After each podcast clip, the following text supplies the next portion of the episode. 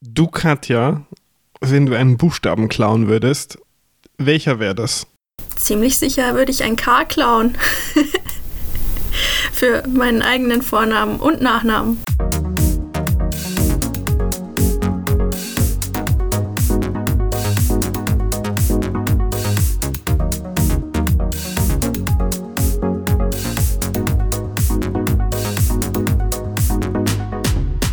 Irgendwas mit Meta. Der popkulturelle Podcast von und mit Katja und Joel.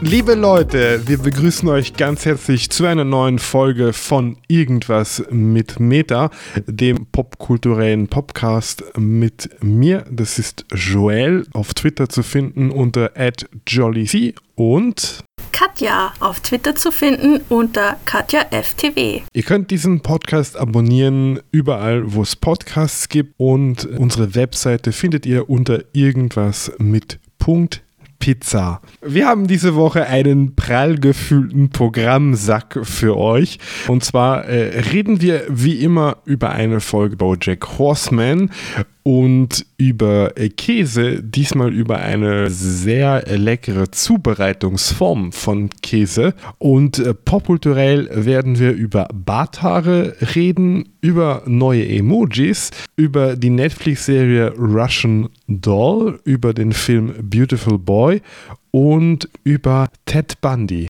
Das ist richtig. Womit wollen wir beginnen? Fangen wir mit den Barthaaren an, weil das hat eigentlich nicht so viel mit Popkultur zu tun, sondern eher mit äh, persönlichen Sachen, die uns so passiert sind. Und das muss die Leute ja brennend interessieren, wenn ihr diesen Podcast hört. Ich habe vor nicht allzu langer Zeit getwittert, dass ich wohl den schrecklichsten Splitter meines Lebens hatte. Und zwar hatte ich den in meinem rechten Zeigefinger. Da habe ich so Narbengewebe. Das ist auch eine lustige Geschichte. Ich wollte als Kind einmal Mais aus einem Maisfeld klauen und die Blätter vom Mais sind sehr, sehr scharf und da habe ich mich dann geschnitten uh. und deswegen habe ich da so eine Narbe. In diesem Narbengewebe hatte ich einen Splitter, der aber kein Splitter war, sondern ein Batar.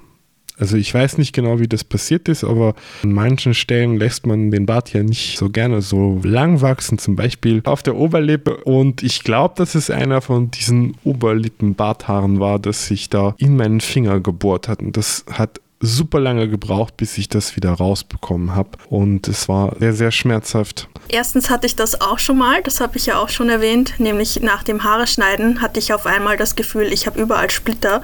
Und einige sind dann tatsächlich quasi als Splitter geblieben, auch nach dem Händewaschen und so weiter. Und ich habe mir nicht vorstellen können, dass Haare sich so in die Haut bohren, aber es ist, es ist passiert. Es war leider so. Und was mir noch eingefallen ist, ich hatte ja mal eine Operation am Steißbein und das war so schmerzhaft, und da haben die dann am Ende auch gesagt, das war wahrscheinlich nur ein eingewachsenes Haar. Und ich dachte mir, what the fuck? Das hat mich niedergestreckt für Tage, weil das Ding so angeschwollen ist und so voller Eiter war. Und dann sagen die mir am Ende echt, das war ein eingewachsenes Haar.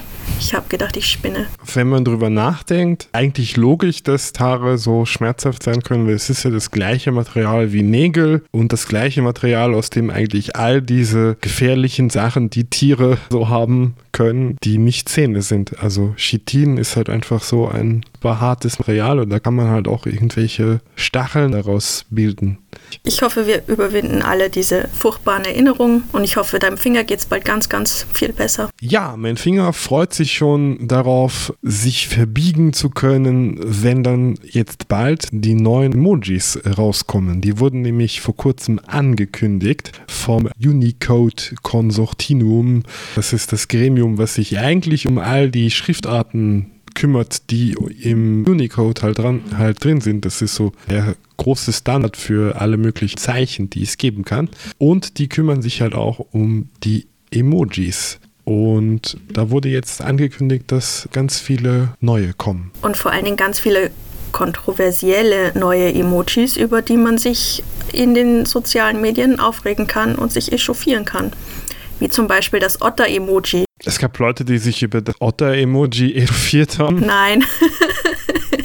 ich rede natürlich vom Blutstropfen-Emoji. Selbstverständlich. Ih, Menstruation. Nein, tatsächlich rede ich natürlich vom Blutstropfen-Emoji. Das als Menstruationsblutstropfen-Emoji gehandelt wird. Muss aber auch nicht sein. Es kann auch ein Entzugsblutungs-Emoji sein. Wir sind da nicht so, wir Feministinnen. Uns ist das relativ wurscht. Ja, du als Cis-Mann, wie siehst du das, dass die Menstruation ein eigenes Emoji bekommt. Ja, ich finde das gut. Also ich finde auch alle anderen Emojis gut. Man könnte jetzt darüber diskutieren, ob es so viele Emojis überhaupt braucht und jetzt alles ein Emoji werden muss. Aber ich glaube, das ist eine, eine ganz, ganz andere Diskussion. Aber wenn wir schon ganz viel Inclusive Emojis haben, warum nicht auch den, das Menstruations-Emoji? Mich verwirrt, ich habe jetzt diese Darstellung, diese Übersicht von allen neun, mich verwirrt nur, dass es zwischen dem Stethoskop und dem Pflaster-Emoji ist. Also es wirkt halt irgendwie auch so, als es halt irgendein anderer Tropfen sein könnte. Ich habe mich nicht so genau informiert, ob es jetzt Stellungnahmen gegeben hat, warum jetzt dieses Blutstropfen-Emoji reinkommt, ob es tatsächlich irgendwas mit Menstruation hat oder ob das nur so ein medizinisches Ich blute-Emoji ist weil das kann es ja auch einfach sein. Es ist halt nur ein Blutstropfen. Es hat im Grunde nicht auf den ersten Blick nur mit Menstruation zu tun. Also in der Emojipedia steht, dass es sowohl Blutspenden, Bluten, Verletzungen oder Menstruation bedeuten könnte. Was gibt es sonst noch so für neue Emojis? Es gibt äh, ganz viele Inclusive-Sachen, wie ich schon gesagt habe, zum Beispiel ein Hörgerät oder Rollstühle, sowohl welche, die manuell zu schieben sind, welche, die motorisiert sind. Prothesen, es gibt Stöcke für Sehbehinderte. Aber Joel, warum gibt es kein Ejakulations-Emoji? Ich weiß es nicht, aber wahrscheinlich versucht das Unicode-Konsortium möglichst sexfrei zu bleiben? Ich stelle die Frage nur, weil ich diese Frage sehr oft gestellt bekommen habe von Männern, die halt dieses Blutstropfen-Emoji sehen und sich gleich denken, was soll denn das? Wenn es das gibt, muss es doch auch ein Ejakulations-Emoji geben. Aber es gibt hier die drei Wassertropfen. Reicht das nicht? Erstens das und zweitens, was hat das eine mit dem anderen zu tun, bitteschön? Ich verstehe manchmal die Gedankengänge nicht so gut von Männers. Ja, ich glaube, das ist dann immer dieses Versuchen, den Avocado des Teufels zu spielen und. Du meinst die Aubergine? Die Aubergine des Teufels zu spielen und dann äh, so irgendwelche merkwürdigen Sachen versuchen gleichzustellen, die eigentlich nicht gleichzustellen sind und whatever. Es gibt übrigens ja jetzt auch ein Jojo als Emoji. Aber noch kein Fidget Spinner. Nein, ich finde, das wäre eigentlich nötig gewesen. Ich meine, Jojo ist schon so oldschool und es gab schon so viele Wellen der neuen Trendwerdung bei Jojos, aber Fidget Spinner, also ich glaube, da steht uns noch einiges bevor. Joel, hast du dir auf Netflix die Serie Russian Doll angeguckt? Ja, noch nicht ganz, aber ich habe gestern damit angefangen und habe dann ziemlich lange bingen müssen. Aber nicht fertig gebinged? Noch nicht fertig, nein. Hm. Ich habe es fertig gebinged. An vier Tagen, aber ich nenne das mal bingen. Wie gefällt's dir denn? Bisher gefällt es mir sehr, sehr gut. Ich habe gestern auf Twitter danach gefragt, so, hey Leute, habt ihr einen Tipp für mich, was ich auf Netflix schauen könnte? Und äh, direkt zwei Leute haben sehr, sehr schnell geantwortet und gemeint Russian Doll und ich habe mir die Wikipedia-Beschreibung der Serie durchgelesen und dachte so, okay, wow, das wird's ich muss sagen, so Time Loop Sachen finde ich super, super gut. Ich finde, es ist ein ziemlich guter moderner Take auf diese Sache und mir gefallen auch diese Time Loop Sachen. Ich fand sogar den Tom Cruise Film Edge of Tomorrow, der auch ein bisschen damit spielt, fand ich auch gut. Da lehne ich mich jetzt weit aus dem Fenster, weil ich einen Tom Cruise-Film gut finde. Aber nee, ich fand den Film wirklich okay. Gibt eine ziemlich gute X-Files-Episode, in der auch dieses Time Loop Oh mein Gott, ja, das ist so gut wie eine von den einzigen X-Files-Folgen, an die ich mich noch wirklich, wirklich erinnere. Da, wo Mulder in diesem Loop gefangen ist bei der Bank und so. Ganz genau, ganz genau. Der. Ich habe die nicht als äh, Erwachsener gesehen, die habe ich irgendwann als Kind im Abendfernsehen gesehen. Voll, ich als ich auch. ausnahmsweise irgendwann mal X-Files schauen durfte, weil eigentlich war das ja zu gruselig für mich. Joel, meinst du, wir haben damals beide gleichzeitig auf ProSieben diese Folge gesehen? Wahrscheinlich. Ist das nicht schön? Es ist wunderbar. Und da haben wir beide noch nicht gewusst, dass wir irgendwann in 17 Jahren mal in einem Podcast davon reden. Aber vielleicht erzählen wir den Leuten erstmal, worum es geht. Für alle die, die nicht wissen, worüber wir reden.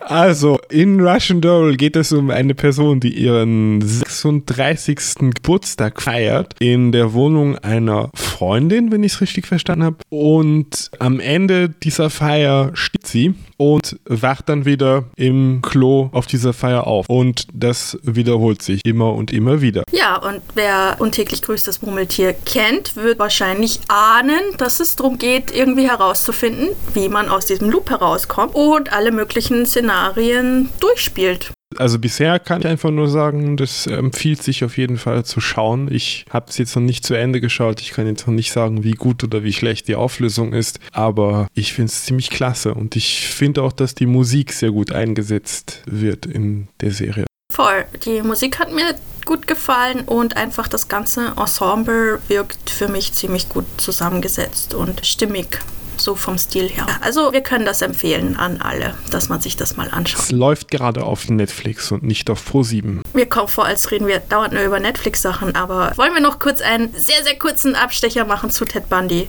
und seinen Confession Tapes? Machen wir das. Die habe ich mir nicht angeschaut. Also die Rede ist von Ted Bundy Tapes. The Ted Bundy Tapes heißt es, genau. Ohne euch da jetzt allzu viel über diese Sache zu erzählen, weil das kann man sich entweder anschauen oder man lässt es, je nachdem, ob man auf so Serienkiller-Geschichten steht oder nicht. Viel spannender finde ich ja, dass bald ein Film mit Zac Efron und John Malkovich in die entweder Kinos oder Netflix, ich bin mir gerade nicht sicher, kommt, in denen Zac Efron Ted Bundy spielt. Und es gibt den Trailer schon und es schaut einfach nur extrem absurd aus. Man könnte sich denken, Zac Efron, der Star von High School Musical, was natürlich auch schon zehn Jahre her ist oder so, macht mal ein bisschen was anderes. Nicht nur diese lustigen Beach-Komödien. Aber jetzt jetzt darf er Ted Bundy spielen. Also das ist, glaube ich, eine Rolle, wo sich relativ viele Leute drum gerissen haben. Aber es bleibt spannend, wie er das macht. Es sieht jetzt im Trailer einfach nur absurd aus, aber vielleicht, wenn man sich den Film anschaut, gewöhnt man sich irgendwann dran. Und John Malkovich spielt seinen Richter. Klingt alles ein bisschen absurd, aber wir sind 2019 und man muss sich wohl daran gewöhnen, dass sich alles immer absurder anfühlen wird. Je älter man wird, desto absurder kommt einem die Popkultur vor. ich warte wirklich jeden Tag drauf, dass in den Nachrichten gemeldet wird, dass Cthulhu aus dem Meer erwacht ist und deswegen alles so merkwürdig ist. Vielleicht ist auch alles nur eine Metapher für den Klimawandel.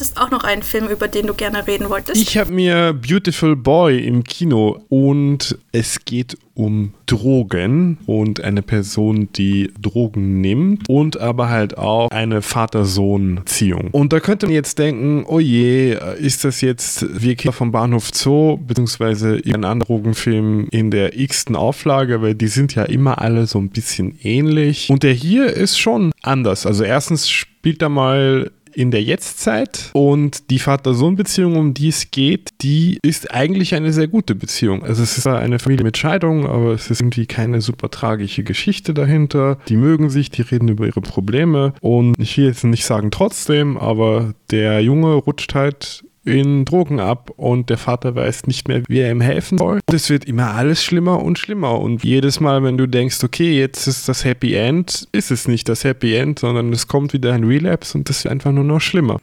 Der Junge wird gespielt von Timothée Chalamet, bekannt aus Call Me By Your Name, den sicher alle Menschen gesehen und geliebt haben. Kann man sich auf jeden Fall anschauen. Oh, und für Leute, die äh, irgendwie moderne Architektur mit viel Holz mögen, ist der Film sehr, sehr empfehlenswert, weil das Haus, in dem die wohnen, ist einfach nur wunder wunderschön. Also für mich ist das so der heimliche Star des Films. Oh, das klingt total cool. Das ist bisher das beste Argument, dass ich mir das auch anschaue. ja, war es das auf unserer Liste der popkulturellen Neuigkeiten? Das war's, glaube ich, aus unserer Liste der popkulturellen Neuigkeit. Wenn ihr Dinge habt, über die wir reden sollten, eurer Meinung nach, ihr könnt uns die gerne mitteilen. Entweder einfach auf Twitter oder ihr schickt uns eine Mail an irgendwas at irgendwas mit .pizza oder hinterlasst einen Kommentar auf irgendwas mit .pizza oder sonst irgendwo und dass wir auch wirklich jedes Thema nehmen. Habt ihr gesehen an dem Thema Barthaare, was auch uns empfohlen wurde, dass wir das im Podcast besprechen? Sonst wären wir vielleicht nicht auf die Idee gekommen, das zu tun. Dann kommen wir zu Bojack. Katja und Joel schauen Bojack und reden dann darüber. Diesmal reden wir über die Episode 6 der ersten Staffel, genannt Our A Story is a D Story. Und in dieser Folge geht es darum, dass Bojack und Mr. Peanut Butter ein bisschen in einen Konflikt geraten über Diane. Denn, wie sich herausstellt und was wir alle schon geahnt haben, ist es möglich, dass sich Bojack vielleicht ein klitzekleines bisschen in Diane verknallt hat. Und das gefällt Mr. Peanut Butter natürlich gar nicht. Zuerst wollen sie sich gegenseitig übertrumpfen in kleinen Sportspielchen und mit Boardgames und so weiter. Und nachdem das fehlgeschlagen hat und Diane nicht beeindruckt hat und sie einfach mit Mr. Peanut Butter nach Hause geht, weil das ist natürlich ihr Freund, warum sollte sie auch was anderes tun, klaut Bojack vom Hollywood-Zeichen das Idee, um es wahrscheinlich Diane zu schenken, kommt aber dann am nächsten Morgen drauf, nachdem er wieder nüchtern ist, dass das eine ziemlich doofe Idee war. In der Zwischenzeit ist übrigens Todd immer noch im Gefängnis. Er wird dort von den zwei herrschenden Gangs, der Aryan Nation und den Latin Kings, beiderseitig kurtiert. Er ist The Bell of the Ball und wird zu einem Prison Mixer von beiden Gangs eingeladen, weiß nur nicht, wie er aus dieser Situation rauskommen soll. Und er ruft Bojack an und sagt, die Kaution sind nur 50 Dollar, bitte hol mich raus. Aber Bojack ist natürlich viel zu beschäftigt mit seiner eigenen Situation. Es kommt dann dazu, dass Mr. Peanut Butter ihm tatsächlich hilft, das D loszuwerden. Er klaut das D für sich und er gibt eine Pressekonferenz, in der er sagt, dass er das D geklaut hat für Diane. Und am Ende der Episode macht er ihr einen Heirat Heiratsantrag und sie sagt tatsächlich ja. Todd kommt frei aus dem Gefängnis und Diane ruft Bojack an, um ihm zu sagen, dass sie verlobt ist und Bojack betrinkt sich. Ende. Das ist einfach nur eine Sache, die das Ganze schön rund macht. Todd kommt frei, weil der Helikopter, der das D zurückbringen soll an das Hollywood-Zeichen, der stürzt ab, weil alle Menschen Feuerwerk zünden und stürzt in den Knast, wo dann alle frei werden. Was übrigens sehr gut ist für Todd, weil der war gerade dabei, gelyncht zu werden von beiden Gangs. Wie das oft in solchen Situationen passiert, wenn man zwischen zwei, sei es Männer oder Gangs, sich entscheiden muss. Man wird umgebracht. dark.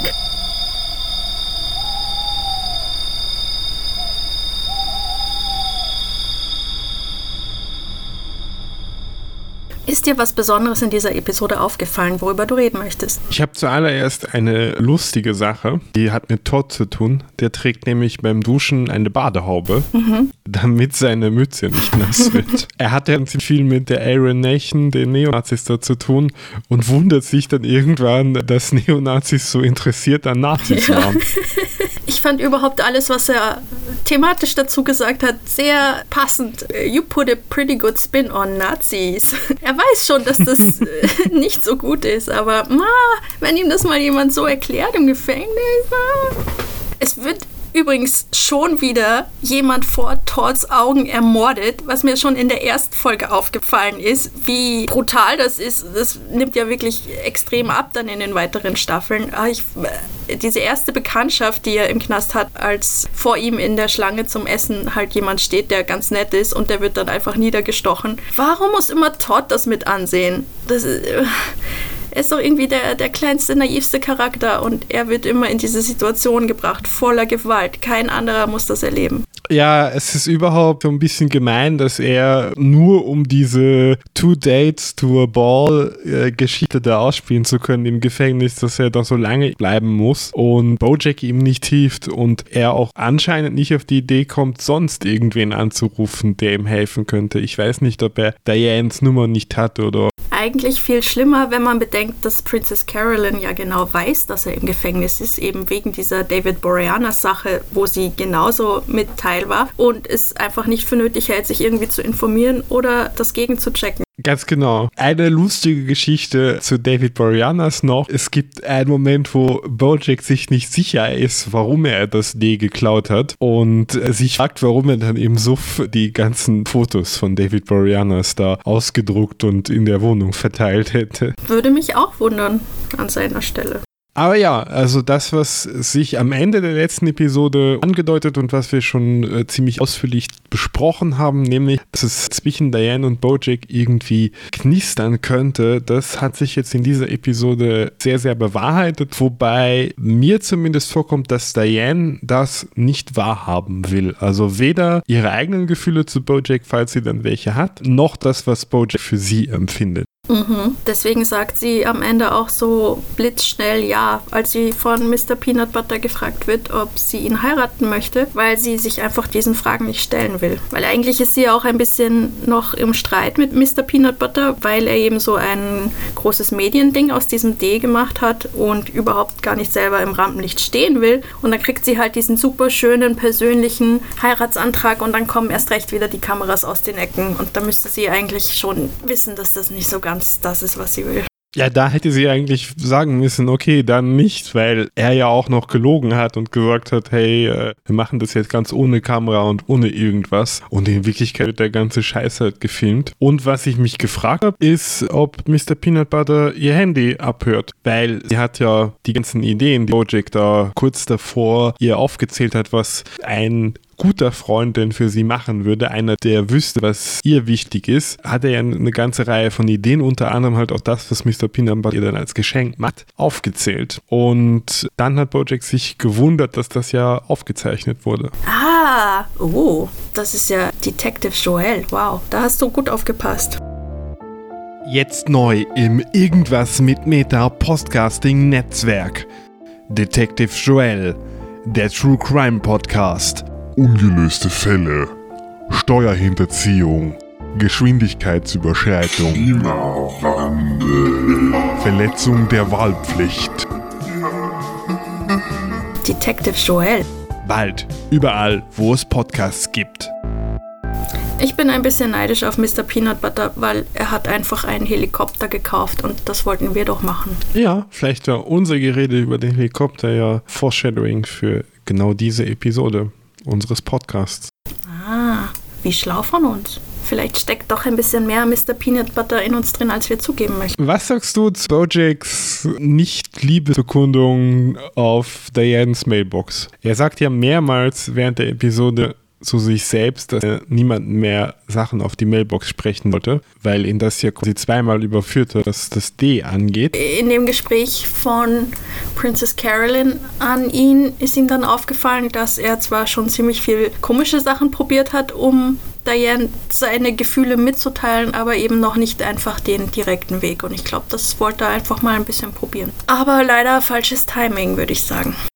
Also da finde ich, da hat die Serie das auch sehr, sehr schön zusammengeschnitten, weil wir ja quasi einerseits sehen, wie Mr. Peanut Butter Diane dieses Geschenk macht und sie dann fragt, ob sie ihn heiraten will und gleichzeitig hören wir Bojacks Sprachnachricht. Und manchmal glaube ich auch, so sehr ich Diane und Bojack auch schippe, ich schippe vor allen Dingen die Idee, dass ich Diane nicht an Mr. Peanut Butter hängt, einfach nur um nicht allein zu sein und um diese Fassade von einem glücklichen Leben aufrechtzuerhalten.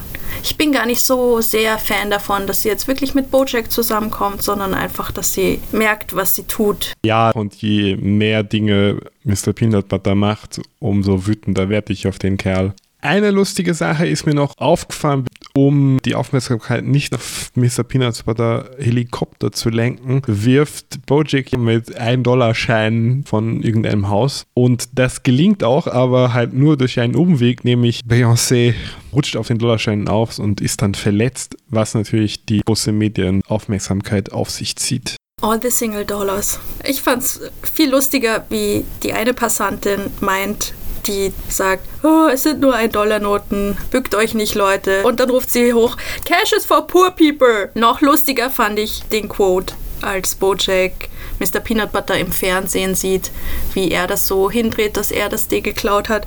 That literal son of a bitch. Ja, ich habe sehr lachen müssen. Ich glaube, beim ersten Mal schauen hat es ein bisschen gedauert, bis ich den Gag gekriegt habe, aber es ist so lustig. Eine Favorite-Rückblende von mir kommt auch in der Folge vor, nämlich wie Bojack am Herd steht und die Hand über die Flamme gibt und sagt, Nothing on the inside, nothing on the outside. Dann würde ich sagen, gehen wir rüber zu unserem Lieblingsthema, nämlich Käse. Käse. Fromage, Fromage. Käse. Ich Käse. liebe Käse. Käse. Es gab auch in unserer Käserubrik eine Bitte an uns und äh, zwar wurde das an dich herangetragen, Katja. Was ist denn der Käse, den wir besprechen sollen? Richtig. Mir wurde die Frage gestellt, ob wir vielleicht über Ofenkäse reden könnten. Und ich habe sofort Ja gesagt. Natürlich können wir über Ofenkäse reden.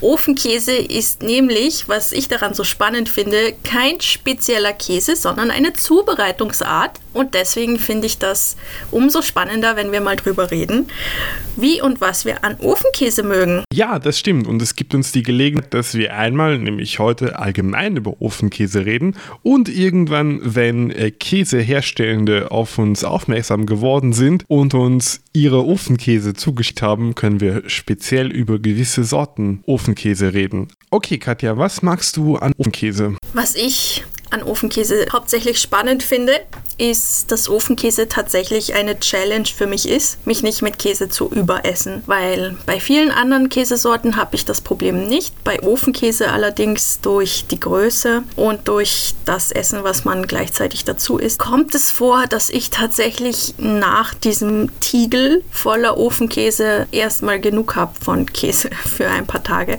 Das schaffen nicht viele Käsearten und Sorten. Aber es lohnt sich jedes Mal, das kann ich auch dazu sagen. Also Ofenkäse, überhaupt warmer Käse ist ja schon mal so eine ganz eigene Kategorie und es verbindet perfekt das, was man an Käse mag, wenn er zum Überbacken benutzt wird. Dieses knusprige und dieses angesenkte, rauchige, geschmolzene. Und dann weiter, wenn man vorstößt ins Innere des Ofenkäses, dieses sehr, sehr fettige, sehr weiche, heiße Käsesoßen-Feeling, was man vielleicht von Nachos kennt aus dem Kino. Es verbindet einfach sehr viele Sachen, die heißer Käse so kann, in einem. Und es ist eine wunderbare Entschuldigung, einen ganzen Käse geschmolzen zu essen. Wenn man es schafft. Also ich bin schon oft dran gescheitert. Naja, teilen kann man sowieso immer. Also zu zweit schafft man den natürlich easy. Also es gibt relativ große Ofenkäse und es gibt auch kleinere. Ich habe das Gefühl, die kleineren sind eher von so Off-Brand-Geschichten, also die Eigenmarken der Sup Supermärkte oder sowas. Und die Ofenkäse, die eher einen Namen haben, die sind dann eher größer und da hat man dann richtig viel zu essen. Ich würde allerdings empfehlen, eher nicht die Off-Brand-Sachen zu nehmen, weil ich glaube, dass die meistens nicht so gut sind. Ich habe dann noch gleich schon mal einen Consumer-Tipp und zwar gibt es das Gerücht, dass Ofenkäse besser wird, je näher er am Ablauf des Mindesthaltbarkeitsdatums ist. Ich glaube, das steht bei manchen sogar drauf. Deswegen ist mein Tipp im Supermarkt, wenn man vor dem Käsegrad steht, immer auf Ofenkäse zu schauen und zu schauen, ob es dann nicht welche gibt, die diese Sticker haben, dass sie herabgesetzt sind, weil das Mindesthaltbarkeitsdatum bald abläuft, weil dann kann man nämlich günstig einen Ofenkäse kaufen, der besonders gut ist. Besser leben und sparen mit Joel und Katja. Das kannte ich noch nicht, das ist ein toller Tipp. Wie isst du am liebsten deinen Ofenkäse? Hast du da eine spezielle Methode? Ich muss sagen, am liebsten mit Baguette oder mit Weißbrot, wobei ich anderes Brot auch sehr lecker finde. Also ich finde so Sachen wie, okay, ich will mir einbilden, dass ich jetzt etwas Gesundes esse und deswegen dippe ich da ein paar Karotten rein. Das ist okay und ich finde gerade Karotten sind auch irgendwie nett, weil es irgendwie so, so ein bisschen eine Ablenkung zwischen dem schweren Carbs und Fett ist. Aber ich finde, geschmacklich passt das eigentlich dann doch nicht so gut und bin da eher Traditionalist und esse das mit Weißbrot. Aber was ich mir auch ganz gut vorstellen könnte, was ich noch nicht probiert habe, das wären einfach gekochte Kartoffeln. Also quasi so, wie man es bei Raclette auch macht. Da gibt es auch Leute, die dann so die Kartoffel sehr feinsinnig aufschneiden und dann den geschmolzenen Raclette-Käse da reingießen. So kann man das ja auch ein bisschen brachialer machen, indem man ein Stück Kartoffel in den Ofenkäse tunkt. Ich mag tatsächlich auch am liebsten Weißbrot dazu und ich mache mir gerne diese Aufbackbaguettes, die noch so ein bisschen diese Kräuterbutter oder Knoblauchbutter im Innern haben. Das finde ich, glaube ich, so das Beste, was man dazu essen kann.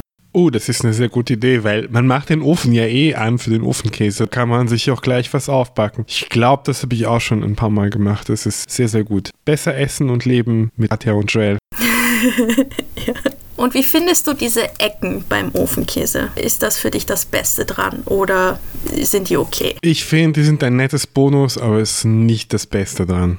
Das Beste ist der geschmolzene Käse, I'm sorry. Ja, ich muss das nämlich auch sagen, weil bei meinem ersten Ofenkäse weiß ich noch, wie unglaublich ich um diese Ecken habe kämpfen müssen oder wollen, weil ich dachte, die sind extrem mega geil. Und dann waren sie jetzt nicht so toll. Ja, die anderen konnten das dann essen, wenn sie wollten. Ich habe mir vielleicht ein bisschen viel Erwartung gemacht an diese Ecken. Ich dachte, die sind dann besonders knusprig oder schmackhaft, aber war leider nicht so. Das ist nicht so wie das, was beim Käsefondue ganz, ganz unten im Topf bleibt und was man mit viel Arbeit abkratzt und wo man dann den aller Geschmäcker zur Belohnung bekommt. Bei ist eine Materie, die etwas ähnlich dieser Fondue-Absatzmaterie ist. Die gibt es manchmal auch beim Ofenkäse, aber eher dann ganz unten im Ofenkäse. Ja, also bevor man unten den Rand auch mit isst. Ist Ofenkäse was anderes als einfach nur ein Camembert in einem Holzschälchen? Ich weiß es nicht. Ich wollte immer schon mal ausprobieren, einen Camembert einfach so zu schmelzen, aber ich glaube, dass es leicht ein anderer Käse ist und ich fürchte auch, dass das nicht einfach so funktioniert, wie ich mir das vorstelle. Ich fürchte mich auch und ich, ich möchte der Lebensmittelindustrie diesen Triumph gönnen, dass selbst wenn das Camembert ist, ganz einfach, dass ich einfach das Vertrauen darin habe, dass Ofenkäse was ganz Spezielles, Besonderes ist, was man nicht so einfach, wahrscheinlich zum selben Preis, darum geht es ja gar nicht, aber nicht so einfach nachmachen kann. Vor allen Dingen, es geht ja auch um das Holzschälchen. Ich meine, das Holzschälchen ist so putzig. Wann kaufst du schon mal ein Lebensmittel in einem Holzschälchen? Leider nicht so oft, wie ich wollen würde. Das gehört auf jeden Fall dazu, dass du da dann das Holzschälchen hast, damit da auch nichts auseinanderläuft oder runtertropft oder das ist so endlich mal kein Plastik, weißt du? So richtig ein Gericht wie vor 2000 Jahren. Auch Jesus ach schon Ofenkäse im Holzschälchen. Damit wären wir dann am Ende dieser Episode Irgendwas mit Meta. Wir sagen euch vielen lieben herzlichen Dank fürs Zuhören und schaltet auch beim nächsten Mal wieder rein. Hinterlasst Kommentare, Anregungen, Tipps. Danke in dieser Episode an Kay und an Marco, die die Themen Ofenkäse und Barthaare vorgeschlagen haben. Und wir hören uns hoffentlich bald wieder. Uns gibt es auf Soundcloud, Spotify, iTunes und so weiter. Ihr kennt das ja. Und vor allen Dingen auf irgendwas mit Punkt Pizza. Ganz genau. Und auf all diesen Plattformen könnt ihr uns liken, sharen und Bewertungen geben. Bitte macht das, damit der Algorithmus anderen Leuten unseren Podcast vorschlägt. Und damit, ciao. Bye.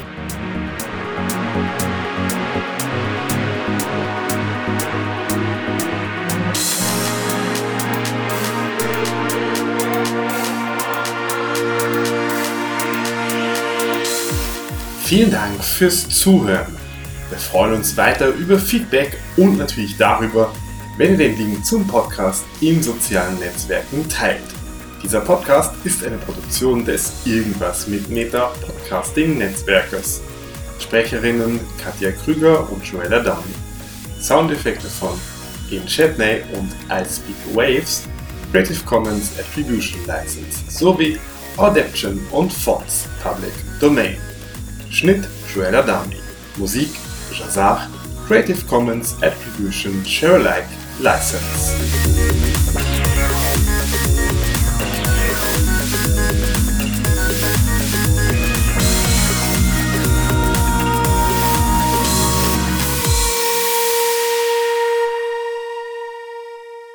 So, und jetzt drehen wir 7000 Mal die Szene, wie du ihr den Joint gibst.